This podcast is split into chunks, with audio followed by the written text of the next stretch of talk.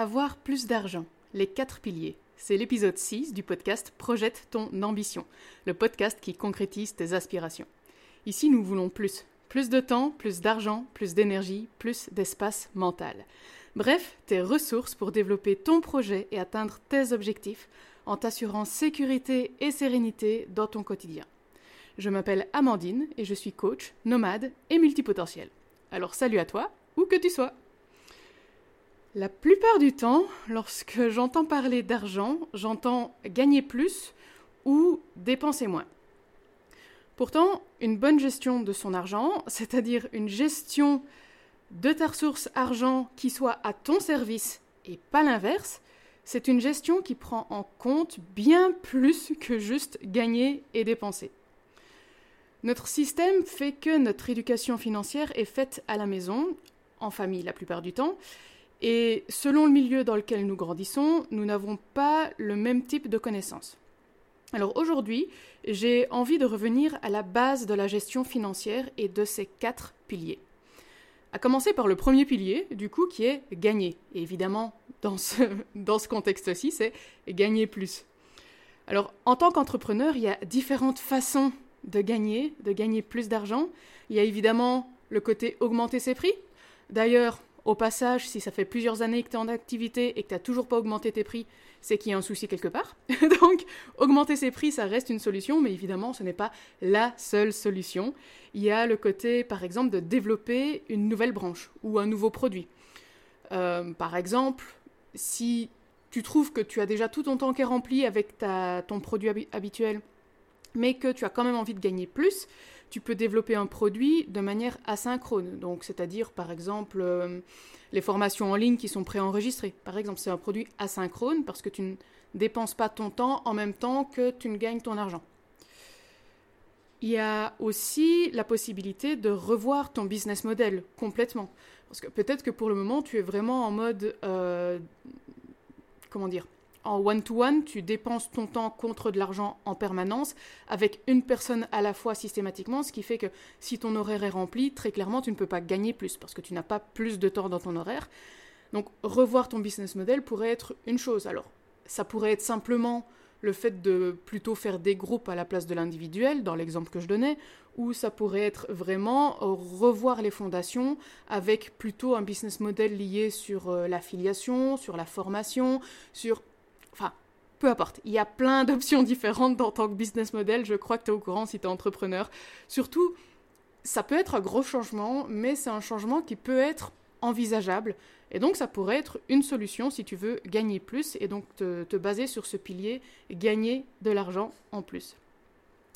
Il y a également la possibilité de faire des collaborations. Donc, sans pour autant développer un nouveau produit, augmenter tes prix ou revoir ton business model, sans faire de gros changements comme ça nécessairement dans ton business, tu peux avoir envie de faire des collaborations avec d'autres personnes qui, du coup, t'apporteraient des revenus supplémentaires, peut-être de façon ponctuelle selon les collaborations, les collaborations que tu aurais envie de mettre en place, ainsi de et, tout ça, et ainsi de suite. Je ne sais plus parler. Tout va bien. On est au début du podcast. Ça va aller. Donc, l'idée, avec ce premier pilier sur le fait de comment faire pour avoir plus d'argent, qui est du coup de gagner plus, c'est de revoir les bases sur comment faire pour bah, augmenter tes revenus, tout simplement. Le deuxième pilier, c'est dépenser. Tu l'auras compris. Donc ici, dans l'idée, c'est dépenser moins. Donc, il y a évidemment plein de choses que tu connais déjà sur comment faire pour dépenser moins, comme par exemple de regarder tes charges. Comment faire pour diminuer les charges que tu as de façon quotidienne, mensuelle, annuelle, peu importe. Euh, pour ça, ça pourrait être intéressant peut-être de refaire le tour des logiciels que tu utilises, peut-être. Est-ce que ils sont tous, euh, est-ce que tous ces logiciels sont nécessaires? Est-ce qu'il n'y aurait pas des concurrents qui seraient tout aussi bien mais moins chers? Est-ce que, par exemple, tu aurais des abonnements que tu payes de façon automatique, mais en fait que tu te rends compte que tu n'utilises plus, et donc ça pourrait être intéressant de résilier ces abonnements. Euh, Enfin, voilà. Donc, regarde toutes tes charges, regarde qu'est-ce qui est vraiment nécessaire, qu'est-ce qui l'est moins, qu'est-ce qui ne l'est pas, voir s'il y a moyen à ce niveau-là de, bah, de dépenser moins, tout simplement. Et si tu fais beaucoup de déplacements, par exemple, et que tu as du coup des frais de déplacement, tu peux regarder pour optimiser tes rendez-vous pour qu'ils soient à des endroits proches et ne pas avoir des frais de déplacement, euh, je vais dire, hallucinants ou en tout cas très élevés si tu es, euh, par exemple, en train de faire des allers-retours entre deux villes et que tu te rends compte que sur la même journée, tu fais plusieurs allers-retours, ça n'a pas beaucoup de sens. Alors, personnellement, je trouve que ça n'a pas beaucoup de sens au niveau budgétaire, mais également en termes de temps et d'écologie. On est à tous les niveaux à ce niveau-là, donc c'est bien d'optimiser à ce niveau-là. Et des fois, le fait de, de regarder à comment faire pour avoir plus d'argent, donc gagner plus, dépenser moins pour rester sur ces deux premiers piliers, les piliers les plus connus, euh, c'est intéressant de prendre un pas de recul et d'analyser la situation et parfois ça permet de revenir à l'essentiel également dans son business.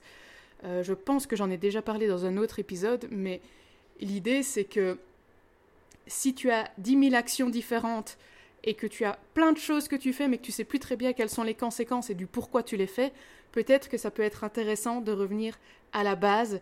Ton business c'est quoi? Tu sers qui? Quel est ton produit? Et point. Donc voilà, ça peut être une occasion en plus, mais je vais revenir à l'argent. Donc, premier pilier, gagner. Deuxième pilier, dépenser. Troisième pilier, épargner. Et épargner pas n'importe comment, épargner intelligemment. Évidemment, sinon ça n'a pas de sens. Et donc, épargner, pourquoi je dis intelligemment? C'est que c'est intéressant d'avoir un objectif derrière. Pourquoi tu épargnes? C'est pas juste mettre des sous de côté un peu chaque mois, ce qui reste sur ton compte, pour, euh, pour juste peut-être plus tard. voilà, comme ça, sans avoir vraiment une idée précise du pourquoi tu épargnes. Ce n'est pas des sous que tu mets juste sur ton compte épargne, sur ton livret A, sans savoir à quoi ça va te servir. Donc, en tant qu'indépendant, et même en tant que salarié, d'ailleurs, euh, pour les employés, c'est bien d'avoir une épargne de précaution, comme on appelle ça. Donc l'épargne de précaution, qu'est-ce que c'est? C'est d'avoir des sous sur un compte qui est facilement récupérable, donc tu peux avoir à disposition, d'où l'idée d'avoir ça sur un compte épargne ou sur un livret A. Euh, je parle de compte épargne plutôt pour les Belges et de livret A plutôt pour les Français. Je suis belge, donc voilà. Euh, et donc cette épargne de précaution, c'est bien d'avoir l'équivalent de 3 à 6 mois de revenus quand on est employé et de 6 mois à 12 mois lorsqu'on est indépendant. Parce que, euh, alors, on ne sait jamais en fait ce que nous réserve la vie, et c'est ça qui est intéressant d'ailleurs, c'est qu'on ne sait pas de quoi est fait demain, mais en même temps, ça veut dire que c'est intéressant de pouvoir pallier à toutes les possibilités, dont par exemple un arrêt de travail impromptu, euh, je sais pas, euh, par exemple, si ton activité c'est euh, tu vas à droite à gauche, tu dois conduire absolument pour aller voir tes clients et que euh, bah, tu te casses le pied, ça peut être plus compliqué de conduire et donc tu peux te retrouver pendant, alors en mettant moi-même casser le pied facilement deux mois à l'arrêt sans pouvoir vraiment conduire bien voilà, ça veut dire ne plus aller voir les clients, donc ne plus avoir de rentrée d'argent. Et c'est intéressant de pouvoir non seulement pouvoir continuer à vivre, c'est bien de pouvoir manger, c'est bien de pouvoir se loger, mais aussi de pouvoir bah, payer les frais de santé et pouvoir continuer à dire ok, je ne stresse pas, je ne suis pas en mode panique. C'est déjà suffisamment difficile de se casser le pied, pas besoin en plus de me ramener cette pression du comment je vais faire pour manger. Et en plus, le fait d'avoir cette épargne de précaution de 6 mois à 12 mois en tant qu'indépendant, bah, si on est 2 mois à l'arrêt pour une raison quelconque, il nous reste encore de la marge pour après relancer la machine et pas passer de 0% à 100% dans son activité et s'épuiser parce qu'on n'a plus le rythme, parce qu'on n'a plus l'habitude, et ainsi de suite. Donc c'est pour ça que l'épargne de précaution est importante, et c'est souvent quelque chose que l'on oublie. Alors pas trop lorsqu'on est à son compte, j'ai l'impression, de par les discussions que j'ai pu avoir à droite à gauche.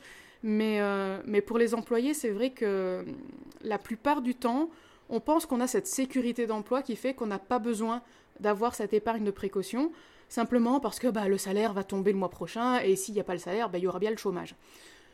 Sauf que on n'est jamais à l'abri que euh, bah, il y a, je sais pas, un problème bancaire qui fait que euh, ton salaire n'arrive pas pendant un mois, pendant deux mois. Euh, il peut y avoir un souci avec ton employeur et t'es jamais à l'abri en fait. Donc c'est pour ça que avoir une épargne de précaution de 3 à 6 mois lorsqu'on est employé, c'est bien également. Et évidemment, au niveau de ce pilier qui est épargner, il y a aussi tout le côté euh, lié au projet à court terme. Donc quand je parle de court terme, je parle moins d'un an. Alors, pour certaines personnes, court terme, c'est moins de six mois. Moi, je préfère voir un moins d'un an parce que, parce que finalement, euh, en termes de finances, je vois plutôt le court terme à moins d'un an, le moyen terme entre un et trois ans et le long terme à plus de trois ans. C'est ma façon de voir les choses, mais évidemment, chacun définit ses, ses, propres, euh, ses propres durées en termes de temps. Mais euh, bref, ce que je voulais dire avec épargner, je vais revenir au sujet, ce que je voulais dire avec épargner en termes de projet court terme, c'est que par exemple, euh, tu peux prévoir des dépenses qui sont nécessaires pour ton entreprise ou pour ta vie quotidienne. Par exemple, euh, tu sais que tu vas devoir remplacer ton ordinateur. Bah, un ordinateur, à l'heure actuelle, si tu veux un bon outil de travail, c'est bien d'avoir... Alors, il peut y avoir moins cher, mais je me dis que 2000 euros, c'est un budget tout à fait raisonnable. Tu peux ne pas avoir facile de sortir 2000 euros comme ça. Bien, c'est quelque chose que tu peux prévoir sur les six mois précédents et mettre un petit peu chaque mois de côté pour pouvoir dans six mois acheter cet ordinateur dont tu as besoin pour ton travail. Ou alors ça peut être euh, bah, l'année prochaine j'ai décidé de faire un tour du monde et donc ne pas travailler pendant cette année. Ça veut dire bah, le budget à la fois nécessaire pour ce temps-là, mais également pour le après euh, pour pouvoir récupérer euh, du coup mon, mon activité par la suite. Donc ça veut dire un budget que tu vas commencer à dépenser dans un an et que tu as besoin d'économiser pour ça. Donc ça, c'est ce que j'appelle un projet à court terme, parce que c'est pour dans un an, tu vas avoir besoin de liquidité, et ce n'est pas quelque chose qui se décide à la dernière minute, évidemment. C'est quelque chose que tu, pour lequel tu vas mettre de l'argent de côté un petit peu chaque mois pour ce projet-là. Et enfin, j'en arrive au quatrième pilier qui est investir. Alors ce quatrième pilier, il est souvent négligé, voire totalement oublié, et pourtant, pour moi, il s'agit du plus important. Et j'insiste, le plus important. D'ailleurs, euh, si tu suis jusqu'au bout, je te donnerai un pilier supplémentaire qui peut-être est même encore un peu plus important qu'investir, mais bref, je reste sur ce quatrième pilier qui est investir. Et investir, pas n'importe comment, évidemment. L'idée, c'est d'avoir un cash flow qui est positif. Donc, tu as des intérêts sur la somme que tu investis. Sinon, ça n'a aucun sens. D'ailleurs, pour en revenir à qu'est-ce qu'un investissement, ce n'est pas j'ai le mot qui vient en anglais, ça c'est embêtant. Euh, c'est un podcast en français, n'est-ce pas? Euh, Bref, je vais te le dire en anglais, le mot ne me vient pas pour le moment en français. C'est liabilities. Donc en gros, ce n'est pas un pseudo-investissement qui en fait te demande de l'argent constamment. Comme par exemple quand tu as ta propre voiture ou quand tu as ta propre maison. Ça, ce ne sont pas vraiment des investissements. Ce sont des, des achats qui sont certes utiles, qui ont leur pour et évidemment leur contre, mais surtout ce sont des achats dans lesquels tu vas constamment remettre de l'argent, donc pour la voiture, euh, l'assurance, quand il y a des dommages, les pièces à remplacer, enfin tout ça. La maison, si tu as une maison, tu sais à quel point ça prend de l'argent parce qu'il y a toujours des travaux à faire, il y a toujours une chaudière qui pète, il y a toujours la vaisselle à remplacer, peu importe, il y a toujours des, frais à faire dessus et tu n'as pas d'intérêts positifs qui reviennent sur ces achats-là. Donc ce ne sont pas pour moi des investissements. Les investissements dont je parle aujourd'hui, c'est vraiment des investissements où tu vas avoir un intérêt positif qui tombe sur ton compte chaque mois ou chaque année, peu importe le type euh, d'investissement que ça peut être. Et donc, ce que j'aime bien dire, c'est qu'aujourd'hui, je n'ai pas les moyens de ne pas investir. C'est-à-dire que investir, c'est une nécessité. Même quand tu as l'impression que tu n'as pas les moyens, que c'est déjà difficile comme ça de vivre au jour le jour, sérieusement, investir même 100 euros par mois. Alors honnêtement, quand je dis même 100 euros par mois, ça peut être rien pour beaucoup de gens. À l'heure actuelle, pour moi, ce n'est pas rien du tout. Mais pour moi, c'est une nécessité. Parce que 100 euros par mois, déjà, même sans penser au fait des intérêts, parce que le principe c'est qu'il y ait des intérêts, même sans les intérêts, sans les intérêts, 100 euros par mois, à la fin de l'année, tu as 1200 euros. 1200 euros que tu aurais dépensé si tu n'avais pas commencé à investir. Donc déjà, rien que ça, ce n'est pas rien. En plus, et c'est là aussi du pourquoi investir est important, c'est que il y a l'inflation qui a lieu chaque année. L'inflation, en moyenne, elle est de 6%. Pour le moment, elle est un peu plus élevée. Mais je vais rester sur cette moyenne de 6%. Ça veut dire quoi? Ça veut dire que 100 euros maintenant, dans un an, ça vaudra 6% de moins. Je pourrais m'acheter moins avec 100 euros dans un an que ce que je ne peux m'acheter avec 100 euros aujourd'hui. Et donc, avec l'argent, et dans un peu tous les domaines de vie d'ailleurs, mais ici je parle d'argent, si on n'avance pas, si on n'a pas des intérêts, si on stagne, en fait on ne stagne pas, on recule. Et on recule dû à cette inflation. Et donc, c'est pour ça que c'est important d'investir, mais on n'investit pas n'importe quoi. On investit de l'argent qu'on est prêt à perdre. Parce que, à nouveau, on a envie de manger, on a envie de se chauffer, on a envie d'avoir un toit, on a envie de vivre correctement, on n'a pas envie d'être encore plus dans la merde parce qu'on avait dit juste, zut, il fallait que j'investisse parce que c'était le quatrième pilier. Non, c'est pas ça, c'est pas ça que je dis. On investit toujours de l'argent qu'on est prêt à perdre. Après, on ne l'investit pas n'importe comment, l'idée n'est pas de les perdre, l'idée c'est de gagner. Mais tout de même, il n'y a jamais rien qui est sûr à 100% dans la vie, et très clairement, c'est également le cas dans les investissements. Et donc, par exemple, si tu n'as jamais investi euh, et que tu te demandes comment commencer à investir ou par quoi commencer à investir, euh, je dis bien, c'est un, conseil qu'on donne assez fréquemment, euh, c'est de commencer par mettre 10%, 10%, de ses revenus en investissement. Parce que souvent, 10% de ce qu'on gagne, on peut le perdre. C'est pas nécessairement confortable. Il y aurait certainement des situations qui seraient plus faciles. Tu pourrais avoir envie de les dépenser, ces 10%, euh, ne serait-ce que pour avoir euh, un peu plus de couleur dans ton assiette, je ne sais pas. Mais 10% c'est quelque chose que l'on peut perdre. Et sur le long terme, et quand je dis long terme là pour le coup, c'est quand même du court terme. C'est-à-dire que au bout d'un an, tu peux déjà voir la différence. Le fait d'avoir investi chaque mois 10% de tes revenus, tu vas vraiment voir une différence. Et en termes d'investissement, du coup, il y a trois axes. Alors, ce n'est pas un podcast spécifique, sur l'investissement, donc euh, je ne vais pas m'étaler dessus, mais il y a trois axes. Il y a l'axe, je ne sais plus parler, il y a l'axe plus ou moins risqué, il y a l'axe plus ou moins d'intérêt, et il y a l'axe plus ou moins long terme. Donc tu ne vas pas faire le même type d'investissement si tu es OK de prendre des gros risques ou si tu es plutôt en mode je préfère sécuriser mon argent et avoir le moins de chances possible qu'il lui arrive quelque chose. Donc même si je disais que on investit de l'argent qu'on est prêt à perdre, il y a quand même des investissements qui sont beaucoup plus sécurisés que d'autres et donc ça va dépendre de ton profil et de ton objectif aussi par rapport à ces investissements. Pareil pour les intérêts. Il y a des plus ou moins gros, gros taux d'intérêt. Alors tu peux simplement vouloir être à peu près égal à l'inflation, donc aux 6% par an. Tu peux vouloir battre l'inflation, donc plus de 6% par an, et tu peux te dire, ben, je préfère être vraiment en mode très très très très très sécuritaire. Honnêtement, je ne le conseille pas, mais voilà. Et du coup, gagner moins de 6% par an d'intérêt, mais au moins, je suis sûr, sûr, sûr, sûr, sûr, sûr à 300% que je ne vais pas perdre cet argent.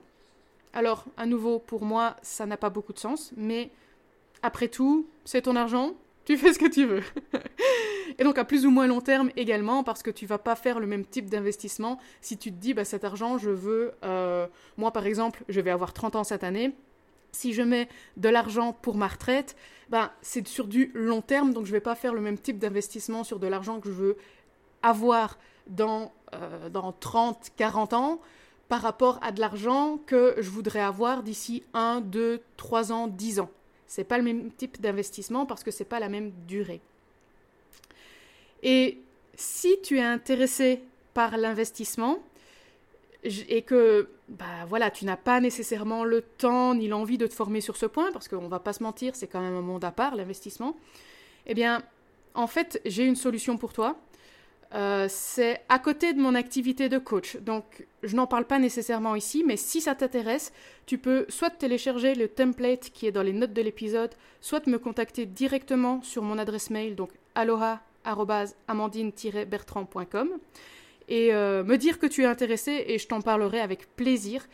Euh, là, c'est pas le but ici, mais voilà. Si tu veux investir, que tu n'as vraiment pas le temps, pas l'envie de te former sur ce point et que tu as envie d'une solution toute faite, sécurisée, qui ne te prenne pas la tête et qui en plus est novateur avec des jolis taux, contacte-moi. et donc j'en arrive à mon pilier bonus, qui est le sens du cash flow, donc le sens dans lequel circule ton argent. Le premier euh, que j'ai entendu en parler, c'est euh, Robert Kiyosaki dans le livre Père riche, Père pauvre, qui est un classique, et c'est pas pour rien que c'est un classique. dans ce livre, tu as tous les principes de base d'une bonne gestion d'argent. Donc si tu penses que euh, c'est un point sur lequel tu as envie d'avancer, que tu as besoin de te former et que tu n'y connais rien du tout, c'est la première chose pour moi à faire, c'est de lire ce livre, Père riche, Père pauvre de Robert Kiyosaki. Bref, ce que je voulais dire, c'est le sens de euh, le sens de fluctuation dans lequel tourne ton argent. pour la plupart des gens. Et du coup, pas nécessairement le plus intelligent, mais voilà. C'est comme ça, la plupart des gens, la première chose qui se passe, c'est qu'ils gagnent de l'argent. Ensuite, ils dépensent cet argent. Enfin, pour la troisième étape, c'est ce qui, ce qui reste, s'il reste de l'argent, ils l'épargnent. Et peut-être dans une très très petite minorité de la, population, il va y avoir en plus une étape d'investissement. Donc on a étape 1, gagner, étape 2, dépenser, étape 3, épargner, étape 4, investir. Le but, ce n'est pas de suivre cet ordre. Le but, c'est d'aller dans un autre ordre. La première étape, c'est l'investissement. Et avec les intérêts de ces investissements, on va dépenser. On va dépenser pour manger, on va dépenser pour se loger, bref, on va dépenser ce qui est nécessaire. Ensuite, la troisième étape, c'est que on va quand même gagner de l'argent. Alors, on peut gagner que avec ces investissements et donc réinvestir et ça c'est une partie, c'est évidemment un business en soi, mais pour la plupart des gens, ce n'est pas le business, ce n'est pas l'intérêt. L'argent, c'est un moyen, ce n'est pas une fin. Donc, gagner, tu vas avoir ton activité qui va te permettre de gagner de l'argent. Et donc, c'est l'étape d'après. C'est après la dépense. Toi, tu as quand même des sous qui, rentrent avec ce que tu gagnes. Et qu'est-ce que tu vas faire de ces sous que tu gagnes, du coup, si c'est pas l'étape d'après la dépense? Ben, L'étape d'après, c'est épargner. Et puis, on revient sur la boucle, investir. Alors, évidemment, cette première étape d'investissement, qui permet de dépenser, ça veut dire qu'il y a déjà eu des investissements par le passé. Donc c'est pour ça que je parlais du but et pas nécessairement de la première chose à faire parce que bah on va pas se mentir, si tu as zéro investissement, ça va être compliqué de faire tes dépenses sur base de tes intérêts sur tes investissements. Et donc dans un premier temps, ce que je te propose comme sens euh, pour faire circuler l'argent, c'est la première étape, bah du coup, tu gagnes cet argent, et à la place d'avoir cette deuxième étape qui est de dépenser comme la plupart des gens, la deuxième étape, c'est d'épargner, si tu n'as pas encore par exemple ton épargne de précaution, ou si tu as un projet court terme qui te paraît vraiment important. Donc ça, c'est la deuxième étape. La troisième étape, c'est investir. Donc c'est-à-dire que tu prévois dans ce que tu gagnes, tu as une partie que tu épargnes, tu as une partie que tu investis pour ensuite arriver du coup à ce but qu'on a de pouvoir vivre sur les intérêts. Et ensuite seulement, la quatrième étape, c'est dépenser. Je ne sais pas si tu comprends. des fois, je me dis que ce concept, il est plus facile à comprendre visuellement parlant. Euh, donc euh, ici, étant donné qu'on est juste sur, sur de l'audio, c'est peut-être un peu compliqué, mais c'est surtout le message que je veux te faire passer, c'est que c'est super important de, peu importe la source de revenus, que ce soit ta source de revenus principale, la façon dont tu gagnes de l'argent, ou que ce soit avec les intérêts des investissements que tu as déjà. Et l'idée, ce n'est pas de dépenser ça, c'est d'abord de penser épargne et investissement, et ensuite les dépenses. Et donc, pour reprendre, nous avons quatre piliers sur lesquels jouer lorsque nous voulons plus d'argent. Gagner plus, dépenser moins, épargner intelligemment et investir. En sachant que notre façon de faire passer l'argent d'un pilier à l'autre a également un impact. Et peut-être même l'impact le plus important. Du coup, dis-moi, Sur quel, pilier as-tu besoin de te pencher en priorité? Gagner plus? Dépenser moins? Épargner plus intelligemment Investir Ou encore revoir le sens de ton cash flow Voilà, c'est à toi de jouer. Si tu veux aller plus loin sur ce type de sujet, tu peux télécharger mon template Notion de gestion de projet. Tu auras en prime accès à mes ressources exclusives directement dans ta boîte mail. Et si tu aimes ce podcast, n'oublie pas de t'abonner et de mettre une note et un avis sur ta plateforme d'écoute favorite. À bientôt!